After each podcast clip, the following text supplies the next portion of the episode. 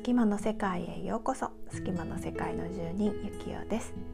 この番組は少数派の少数派による少数派のための情報発信を目指して自分らしく生きていくためのきっかけ作りを音声で配信しています、えー、今回はですね2021年3月21日日曜日ということでですね3月も残り10日になりました。だんだんとあの肌寒い日からあの暖かくなってきて桜も咲いている地域があるんじゃないかなと思うんですけれども皆さんいかがお過ごしでしょうか？はいえー、今回はですね何をお伝えしようかなと考えていたんですけれども数日前に読んだ本がちょっと面白かったのでその本から見つけたヒントを紹介したいなと思っています。ということで隙間の世界の人が生きやすくなるための生存戦略という感じでお届けしていきます。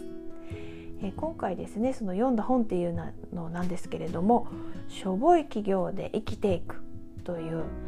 えー、著者がですね偉い店長さんという方です。ご存知の方はいらっしゃるでしょうかね。この本はですね、えっ、ー、と2018年にあの発行されている本になります。であの私この本なぜ手に取ったかというと本の帯があるじゃないですか。そこに雇われなくても生きていく。弱者のための生存戦略ってあったんですよ。もうこれに惹かれてもう思わず買いました、まあ、ほぼ衝動買いという感じなんですけれども。であとですねもうもう一つ気になったのが事業計画も資金調達も経営経験もいらない。況にも強いっていうことがね書かれてるんですね。でまあ読んでいただくとねいろんなこと書いてあるんですけれども、まあ、あのその何て言うんでしょう起業しているしていないにかかわらずですね参考になるなと思ったことが、まあ、自分らしく自分が今できることをやってみようよっていうことが書かれていました。ぱり何て言うんですか？何かをする時にこれができないと次のことができないんじゃないかって動けないことって結構あると思うんですね。じゃなくて今できることから目の前のことから始めてみたらいいんじゃないのっていうことがとても印象的でした。でやっぱりあのね、本当に何かを行動に移すってすごく勇気もいるしなって思うんですけれどもあの気軽に気楽にできるところから始めることがとても大切なんだなと思ったんですね。あとまあこの方いろんな方いろんなことをこう仕事を立ち上げていかれてるんですけれども、まあ、なんか自分の生活の中でこう余ったものとかをま売るみたいな考えなんですね。だから無理せずにあの仕事と生活をうまくバランスを取りながらあの仕事をやってらっしゃって今があるんだなということを感じました。なんでやっぱりその生活しないといけないしとかですねいろんな理由があって無理して、えー、本当は嫌だけどとか本当はきついけどっていうことをやってることって結構あるんじゃないかなと思うんです。なのでできるだけそういうその精神的な負担っていうのは、まあ、軽くしていった方がいいんじゃないのかなっていうのをこの本を読んで改めて思いました。あとは人とのつながりですね。まあ、リアルでもですけど、まあ、SNS とかも使いながらうまく人とつながる。でも嫌だなと思う人にまでなんか無理してえー、つながる必要はないのかなということも感じましただからこそ自分が、まあ、なんか楽しいこと